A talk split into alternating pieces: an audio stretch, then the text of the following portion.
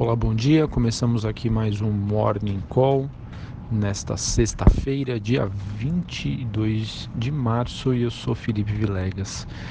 Turbulência política interna foi agravada ontem pela prisão do ex-presidente Michel Temer e Moreira Franco.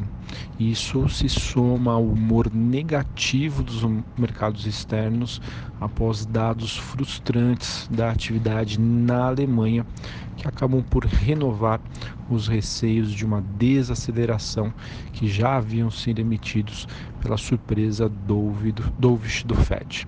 Pois é, a situação não está muito boa para quem investe em ações. O cenário externo segue bastante complicado. Hoje a gente observa a maioria das ações em queda, principalmente na Europa, é, com os receios aí de que a guerra comercial né, está ampliando aí esse movimento de desaceleração das economias globais. É, quando a gente olha para as bolsas na Ásia, os índices da China, Japão Hong Kong uh, fecharam o pregão desta madrugada com leves variações positivas, porém é, foram puxadas aí por bons resultados trimestrais do setor de tecnologia chinês. Então isso acabou ajudando e segurando o desempenho das bolsas por lá. Na Europa, a maioria das bolsas que a gente comenta aqui em queda e os futuros norte-americanos também sinalizando uma abertura em baixa.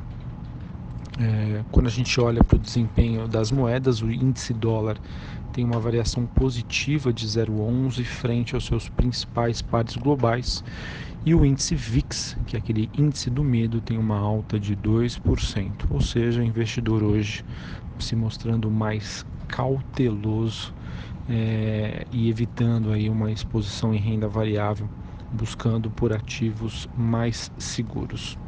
Sobre o desempenho das commodities, nós temos o petróleo WTI caindo 0,88, o Brent, que é negociado em Londres, caindo mais de 1%. É, apesar da queda hoje, isso não acaba eliminando o bom desempenho é, da commodity durante essa semana. E a queda de hoje, no caso, é afetada pelos sinais aí de uma redução da oferta global. Os metais alternam entre altas e baixas. Os que a gente comenta aqui, o cobre e o níquel, tem um dia em negativo. E o minério de ferro reduz a perda semanal é, com uma valorização após o mercado reavaliar a situação da mina de Brucutu da Vale.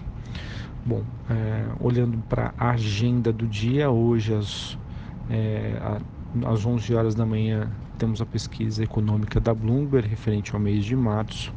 Nos Estados Unidos, às 10h45, PMI de manufatura. E às 11 horas da manhã, estoques no atacado e vendas de casas já existentes.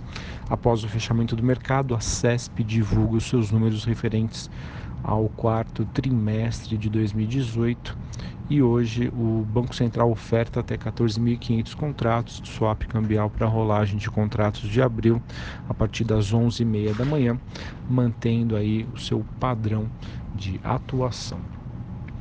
Bom, olhando agora para o noticiário interno, uh, no Brasil os jornais destacam a piora adicional da perspectiva para a reforma da Previdência com a prisão aí de importantes figuras do MDB ontem.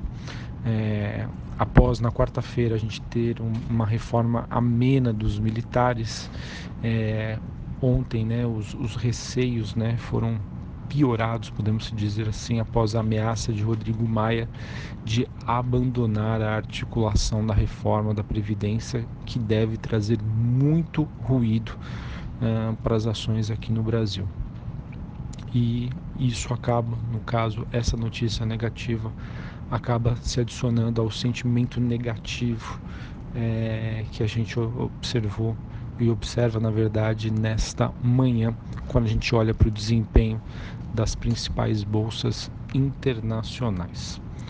Ah, bom, os jornais destacam então no caso, a gente tem o Estado de São Paulo dizendo que o sentimento no mundo político é o que estragou o institucional com a prisão do Temer.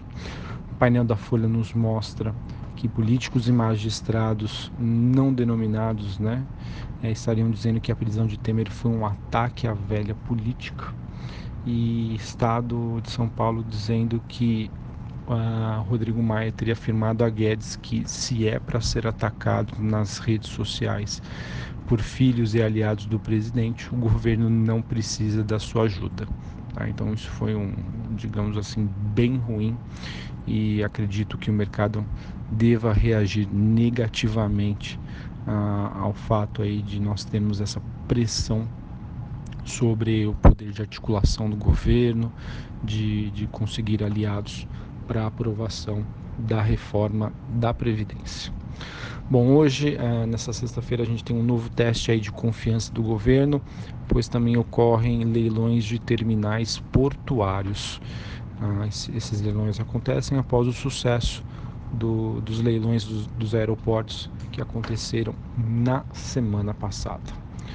Bom, sobre o noticiário corporativo, nós tivemos ontem várias empresas que divulgaram seus dados é, de balanço, a, a Cirela divulgou um prejuízo de 84 milhões em 2018. Exetec teve um aumento de 72% no seu lucro líquido, acumulando aí em 2018 43,5 milhões. E a Profarma é, encerrou o ano de 2018 com um prejuízo de 9,7 é, no caso. Porém, apesar desse prejuízo de 9,7 milhões, uh, houve uma melhora significativa, levando em consideração que em 2017 esse prejuízo foi de 112 milhões de reais. Uh, bom, nós temos aí também o jornal destacando que a Ânimo diminuiu e a Tokstok pode adiar o seu IPO para 2020.